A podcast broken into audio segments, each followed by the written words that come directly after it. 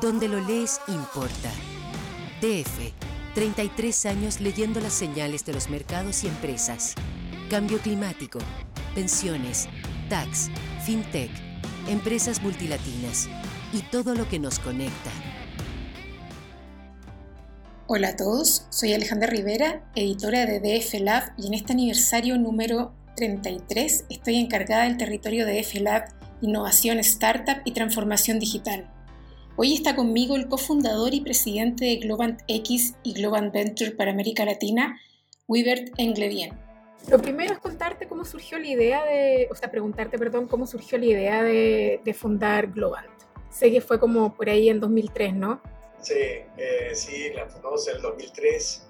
En ese momento eh, lo que vimos fue que en un mundo que a pesar de, la, de que la burbuja de Internet ya había explotado un par de años atrás, las compañías seguían invirtiendo mucho en tecnología, pero había una tendencia hacia hacerlo en compañías especializadas en desarrollo tecnológico, o sea, una, una tendencia hacia el outsourcing, pero también que estas compañías empezaban a nacer desde países que eran no los que consumían la tecnología, o sea, Estados Unidos, Reino Unido y Japón tenían el 90% de la demanda de servicios profesionales eh, y el mundo había dado origen a, organizaciones, a compañías que, desde lugares como la India, Israel, Canadá, Irlanda, comenzaban a satisfacer esta demanda.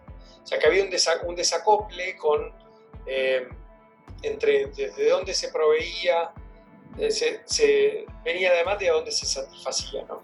la idea vino, usted, perdona, pero usted sé que son cuatro amigos, la idea provino de alguna reunión, eran compañeros de curso, de algún... Bueno, nosotros trabajamos juntos, eh, todos venimos de trabajar mucho en la industria, eh, cada uno sin duda con, con alguna con experiencias personales que nos llevan a, a, a culminar decidiendo formar Globant. En mi caso, yo trabajaba para una compañía en la era de las .com y en Nueva York y, termina terminamos haciendo una IPO en la era de las .com mm. y, esa y basado en una, en una idea que yo había tenido que transformó a la organización cambió de nombre y salió a la bolsa todo alrededor de esta idea eso nos llevó a, a, a mí me enseñó que por un lado nuestras capacidades desde América Latina, con la educación pública y gratuita que, que yo había tenido, mm, podía competir de, de manera, eh, igual, digamos, de igual manera con cualquier otra, eh, con, con, gente en cualquier otro lado y que ahora la Internet eh, también nos permitía hacerlo sin tener que movernos desde donde nosotros estábamos. O sea, luego de este IPO volví a la Argentina y desde acá manejaba un equipo eh, distribuido de gente y yo podía trabajar desde mi casa y podía trabajar con gente en Japón, en Francia, en Estados Unidos, ya en, en esa Época, ya en esa época. estamos hablando 98. De, bien, bien pionero. Y bueno, entonces, para mí toda esa experiencia me enseñó muchas cosas. Por un lado, que éramos muy competitivos, que éramos muy buenos haciendo lo que hacíamos. Desde América Latina podíamos transformar compañías en Estados Unidos, en lugares que siempre uno admiraba por, por su grado de innovación, que además eh, eh, lo podíamos hacer sin movernos, ahora desde, desde donde estuviéramos, y aprendí otra forma de hacer negocios, o sea, el poder ver cómo una compañía busca eh, crecer en la apreciación de su capital y el generar una visión de largo plazo nos parecía súper interesante. Y, y, bueno, creo que con el, el equipo con mis socios eh, y amigos con los cuales fundamos Global, compartíamos experiencias similares que nos apuntaban a que en ese momento, en el año 2003, cuando ya eh, veíamos esta tendencia a que las compañías cada vez invertían más, pero lo hacían en compañías especializadas y que estas compañías podían venir desde cualquier lugar, desde países inesperados, digamos, hasta, hasta poco antes. Eh, me pareció, nos pareció una, una, una, oportunidad muy interesante para seguir.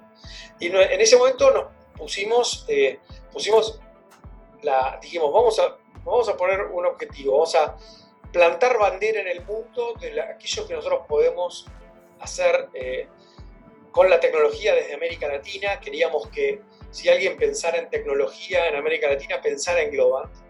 Eh, ¿Y partieron en Argentina o se instalaron al, tiro en Estados Unidos?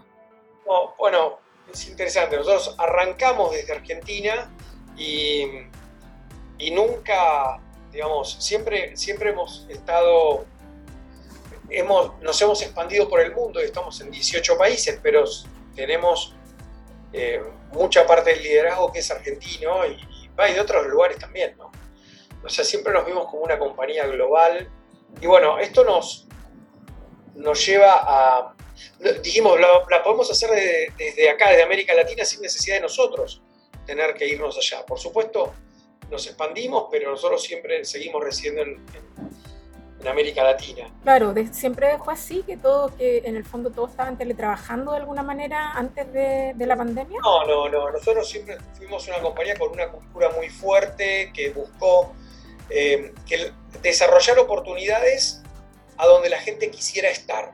Y eso nos llevó a que en cada país donde estamos tratamos de, ir capilarmente a los lugares donde hay talento y generar un espacio súper atractivo para que ellos desarrollen su carrera al máximo potencial sin necesidad de irse.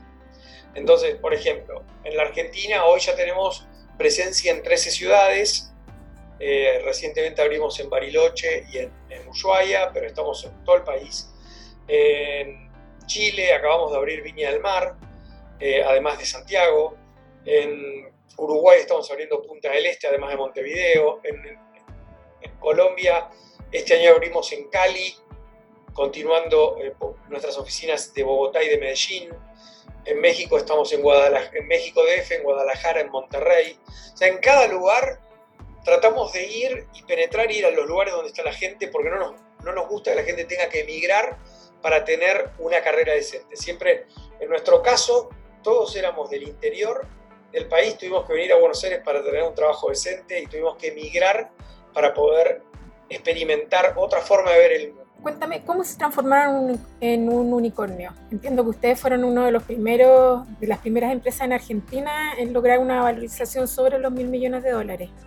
Sí, bueno, a ver, nuestro, cuando nosotros comenzamos, estábamos preparados para escuchar mucho a nuestros clientes y lo que escuchamos era que nos vinieran, nos venían a pedir cosas que eran inesperadas. O sea, en aquel momento, en el año 2005, eh, nosotros hubiéramos esperado que nuestros clientes nos pidieran bajar los costes y optimizar la performance de la organización, que era lo que siempre han hecho, optimización de procesos, que es lo que ha hecho, eh, lo que ha hecho la había hecho la tecnología hasta ese momento. Pero en ese momento empezaba a haber un quiebre y lo que empezamos a ver era que las, las marcas y las compañías empezaban a poder establecer un vínculo directo con sus consumidores y que para poder hacerlo necesitaban eh, ese, ese, ese, vínculo, requería de tecnología, pero también requería de innovación y de diseño.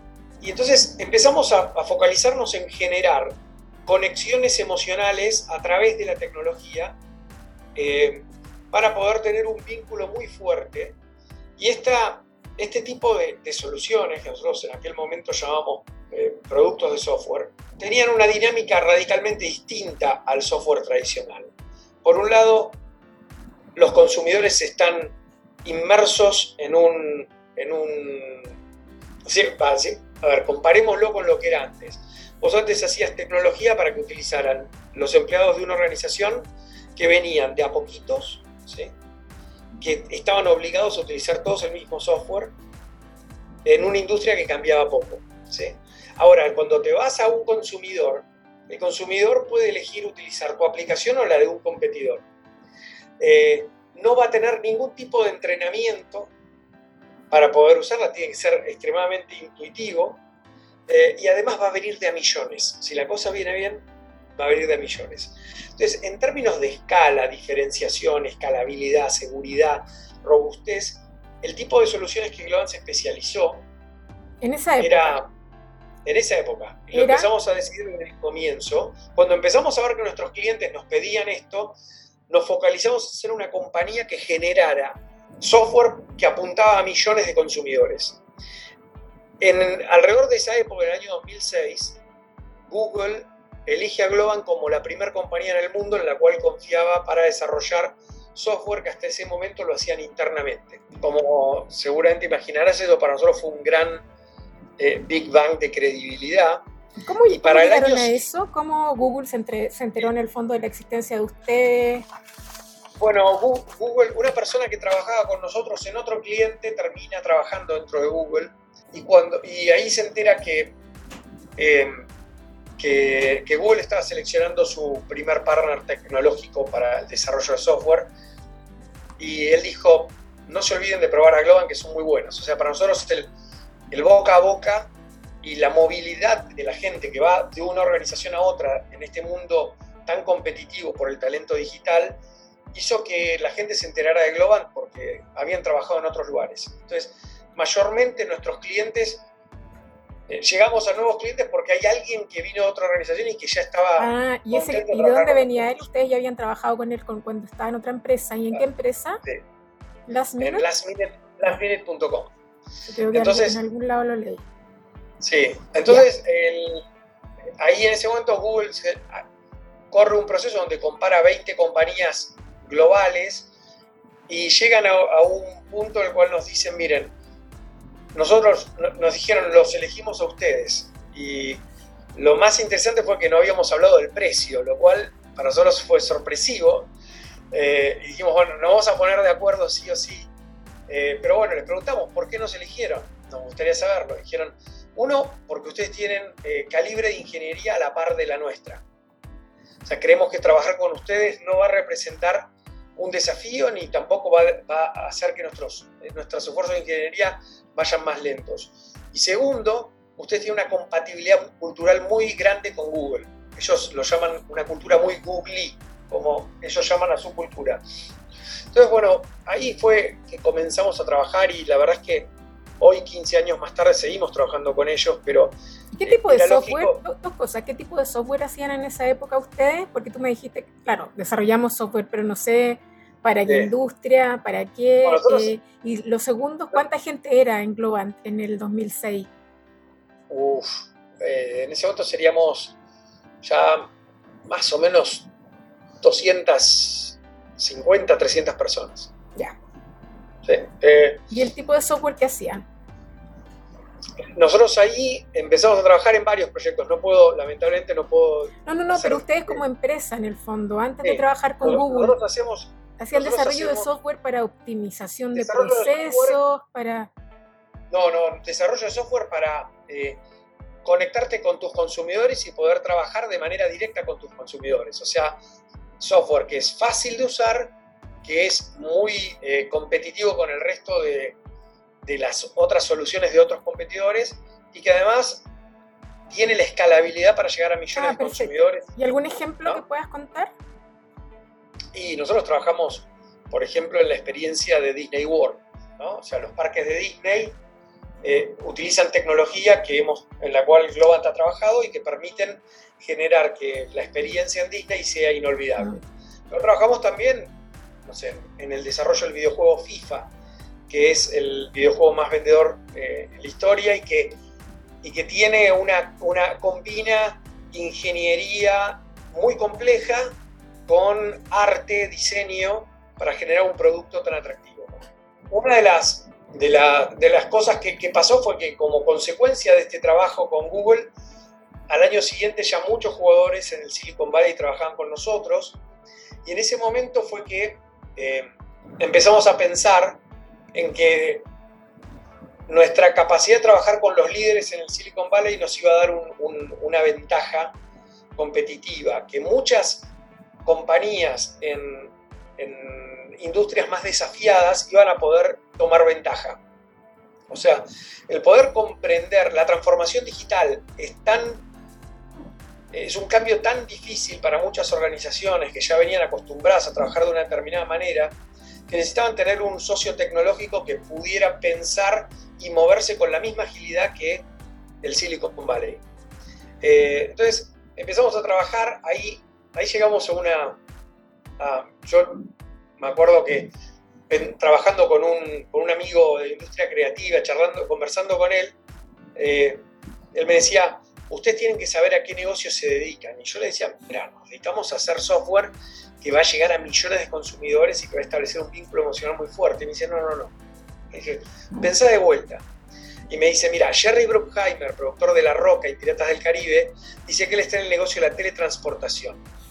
Y yo le digo, a ver, contámelo. Me dice, pero él está en el negocio de teletransportar a alguien directamente de la butaca a, su, a un mundo de acción y fantasías y devolverlo sano y salvo al final del espectáculo. Y la verdad es que me encantó la idea. Tiempo más tarde lo llamo y le digo, mira, Rodrigo, ya sé a qué me dedico. Me dice, ¿a qué? Digo, al fitness. Entonces, si vos me ves la panza que tengo, decís, eh, no te la creo. Él también me dijo, explícamela. Y yo, mira, nuestro negocio es asegurar que nuestros clientes, nuestros Glovers y los países donde Globant opera estén en buena forma para poder seguir siendo competitivos en un futuro que debido a la exponencialidad de la tecnología va a ser muy desafiante. O sea, el cambio tecnológico es brutal y, esto deja muchas compañías de lado que pierden su relevancia. Bueno, nuestro negocio es asegurar relevancia para nuestros clientes, para la gente que trabaja en Globant y para los países donde estamos. Tenemos la ventaja de haber nacido digitales en un mundo, en un mundo donde...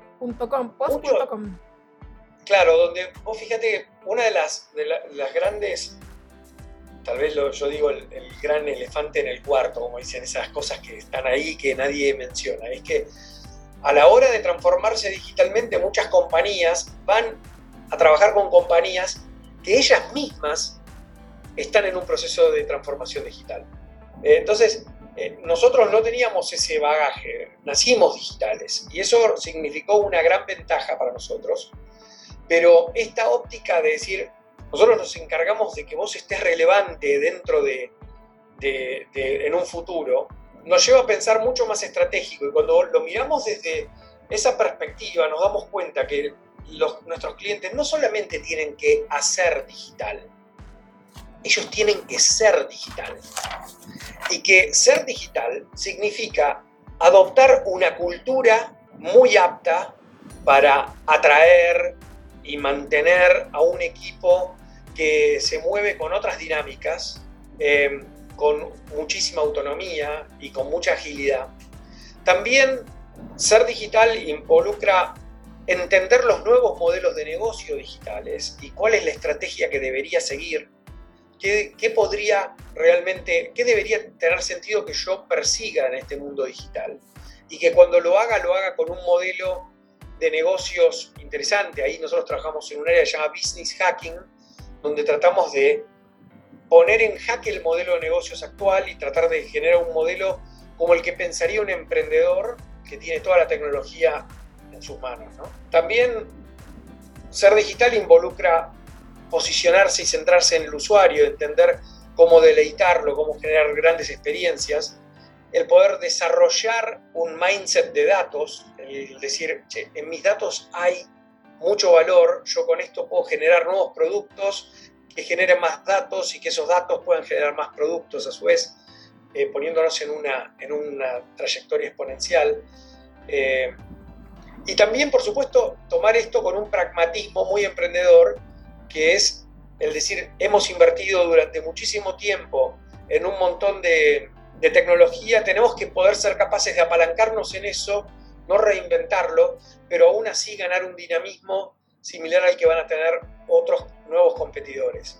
Y por supuesto, el abrazar la inteligencia artificial como aquello que nos va a dar una visión y una escalabilidad fenomenal. ¿no? Por los datos, ¿no? Por el análisis de datos y todo. Análisis de datos, definitivamente, y poder aplicarlo en cada aspecto del negocio.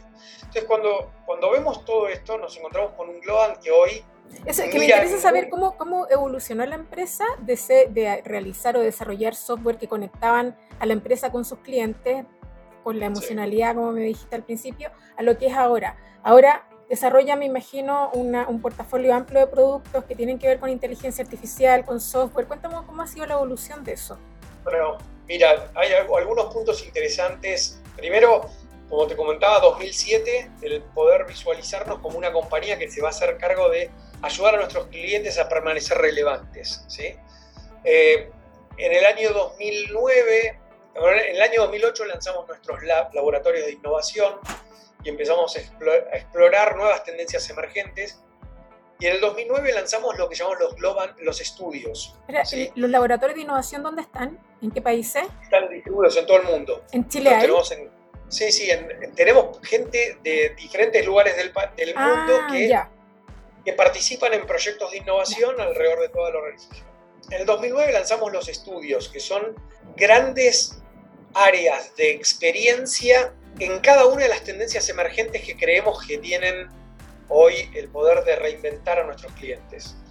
Entonces tenemos un estudio de inteligencia artificial, uno de gaming, uno de big data, uno de blockchain, de cybersecurity, digamos, tenemos 22 estudios que es donde nutrimos y generamos mucho conocimiento alrededor de estas tendencias emergentes. Estos estudios luego colaboran, digamos, crean, creando talento alrededor de estas tendencias que se agrupan en lo que llamamos POTS, que son células de trabajo con mucha autonomía.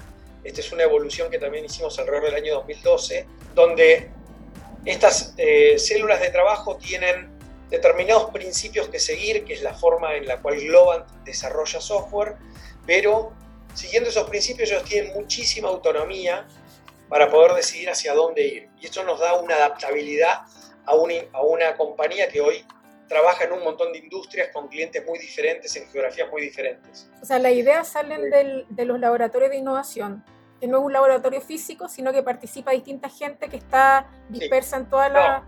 No, las, ideas, las ideas vienen de, en todos lados. Digamos, en nuestros, nosotros en los labs, en los Global Labs, eh, experimentamos con, jugamos con cada nueva tecnología que sale. Ah, Pero también eh, nuestros estudios están expuestos, hoy Globant es un hub de innovación fenomenal porque trabajamos con los líderes en cada industria. Si vamos a la industria del entretenimiento, a la industria financiera, la de viajes, eh, la de servicios profesionales, en todas estas industrias nosotros trabajamos con los grandes líderes.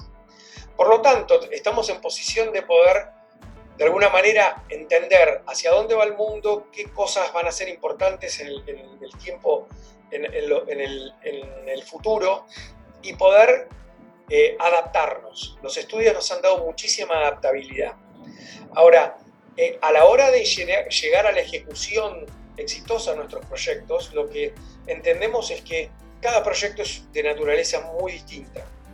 Y entonces, eh, el poder ensamblar equipos multidisciplinarios, diversos, con gente que viene de todos nuestros diferentes estudios, nos da la riqueza necesaria para que el equipo, habiéndose hecho dueño de esa misión, logre tener todas las capacidades necesarias para poder deleitar a nuestros clientes. Y eso es clave de nuestro crecimiento. ¿Por qué decían abrir esa bolsa? Mira, nosotros creemos que como un sueño grande y de largo plazo tenemos que tener los mejores instrumentos para poder crecer. Y cuando se trata de instrumentos financieros eh, y, de, financiación, para nosotros ir a la bolsa nos traía la mejor, el mejor acceso a capital para poder impulsar nuestro, nuestro sueño. ¿Y habían levantado capital antes con, con fondos de inversión? o ¿Sí?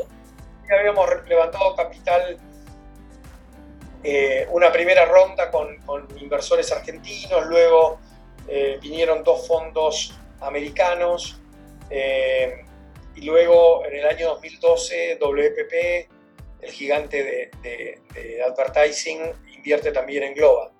Todo esto fueron las rondas que hicimos pre-IPO. Claro. Sí. Ahora, nuestro objetivo era realmente generar, generar una compañía muy grande y que pueda eh, realmente ser todo lo grande que pueda ser. O sea, no queremos limitarla. Y por eso esto nos lleva a pensar, bueno, ¿qué es lo mejor que podemos hacer para poder tener acceso a capital? En ese sentido, era salir a la bolsa y lo hicimos en los Estados Unidos porque es el mercado que mejor entiende nuestra industria, es el más profundo en términos de liquidez eh, y bueno, era, era, natural poder hacerlo. En el Nasdaq me imagino, ¿no? No, en el New York Stock Exchange. ¿Y ahí se cumplieron las expectativas del precio que habían fijado? Eh, ¿Cómo fue la apertura? Bueno, en, el momento de apertura salimos a 10 dólares por acción. Eh, nuestra expectativa era eh, que fuera un poco mejor, pero en poco tiempo más, eh, a los seis meses pudimos hacer un follow-on que, fue muy bueno y así hemos comenzado una, una, trayectoria de siempre estar cumpliendo con las expectativas del mercado e incluso levantando la vara, lo cual nos lleva a una compañía que ha crecido muchísimo y de esos 10 dólares hemos llegado hoy a una evaluación eso sería bueno, la valoración actual de la... es pública todos los días, no, la miro todos los días, pero, pero digamos, hemos llegado a tocar 330 dólares eh, hace poquito. Hay, hay un punto que nos saltamos, que fue cuando se transformaron en unicornio. Eh, yo no sé cuánto, cuánto capital lograron levantar antes del, de la apertura bolsa y cómo fue que, se convirtieron en uno de los primeros unicornios argentinos nos convertimos en, uno de los primeros unicornios, siendo una compañía muy de, plantearse objetivos y siempre estar subiendo la vara y siempre ejecutando con excelencia. Eh, nos tomó tiempo. Nosotros fuimos, si bien salimos a la bolsa una evaluación de alrededor de 330 millones de dólares en el año 2014, no fue hasta el 2016 que llegamos a hacer, eh, a superar esa, ese, ese umbral de unicornio. La verdad es que nosotros, más allá de, los términos y, de lo que nos importa es eh, la cantidad de trabajo que hay detrás de crear una compañía de este estilo, ¿no? Y no me quise quedar con la duda, así que fui a ver a mi equipo y le, le pregunté, me gustaría saber cuánto esfuerzo humano ha habido desde el momento en que fundamos la compañía hasta hoy que llegamos a ese valor. Y lo que nos encontramos fue que habían alrededor de 13.500 años hombre insumidos en esos, en esos 13 años de trabajo, del 2003 al 2006. Eh, con lo cual me puse a, pensar, uno normalmente tiende a, simplificar esto eh, y a pensar que incluso son los emprendedores los que importan cuando detrás hay un equipo fenomenal que realmente tiene que ser reconocido. Y lo que dije, si esto hubiese sido resultado del trabajo de un hombre, ese hombre estaría en este momento cruzando el estrecho de Bering y sería la primera persona en poner pie en el continente americano.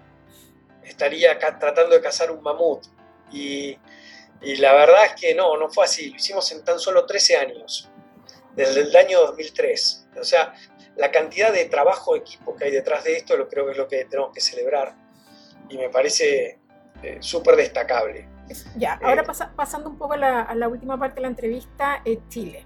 ¿Cuándo aterrizaron en Chile y por qué decidieron instalarse? Bueno, ustedes estaban en Santiago y decidieron además crear o, llevar una oficina a Viña del Mar. Bueno, eran, a ver, llegamos a Chile porque era la mejor forma de estar cerca de nuestros clientes en Chile y porque además hay mucho talento en Chile. Ahora, eh, siguiendo la misma lógica que seguimos en otros países, no nos gusta quedarnos solamente con los grandes centros urbanos y nos gusta explorar lugares que tengan potencial de tener talento y que además ofrezcan un ángulo atractivo para que la gente quiera vivir en esos lugares. Eh, esto nos llevó a analizar y, vemos en Piña nuestra primer eh, oficina fuera de Santiago, Digo la primera porque seguramente no va a ser la última, eh, pero además es un lugar donde tenemos, donde se conjuga la capacidad de, poder trabajar eh, para cualquier lugar del mundo, pero también hacerlo en un lugar muy placentero, cerca del mar, eh, como también hemos abierto lugares en Bariloche o en Punta del Este, diferentes lugares muy atractivos. Pero en el fondo me interesa saber qué planes tienen en Chile. Tú me decías que a lo mejor podían seguir abriendo oficinas en otros lugares. Sí, nuestros, planes son seguir invirtiendo en la región, seguir siendo el líder eh, en la región y, en cada lugar donde estamos. Eh, desde Chile, Chile nos parece un, un mercado muy bueno, pero también es un lugar donde podemos tener la oportunidad de importar oportunidades a cambio de exportar nuestras soluciones y eso ha sido una constante en Globant a lo largo de todos los países donde hemos estado. O sea que de manera análoga a lo que hemos hecho en Argentina, donde tenemos ya más de 5.500 trabajadores, o en Colombia, donde también somos la compañía número uno de tecnología y estamos en tres ciudades y estamos creciendo muchísimo. eh, nosotros en Global estamos, eh, estamos reclutando más de, de mil Glovers por mes a nivel global. O sea que eso te da una idea del tamaño y la verdad es que en la medida de lo posible cada país busca eh, poder crecer y ser parte de este equipo que, realmente está, está desafiando todo lo que esta industria conoce. Muchas gracias Weaver Engledien por esta interesante entrevista de la empresa Unicornio Argentina para este 33 aniversario de Diario Financiero. Será hasta una próxima oportunidad. Donde lo lees importa. DF, 33 años leyendo las señales de los mercados y empresas. Cambio climático, pensiones, tax, fintech, empresas multilatinas y todo lo que nos conecta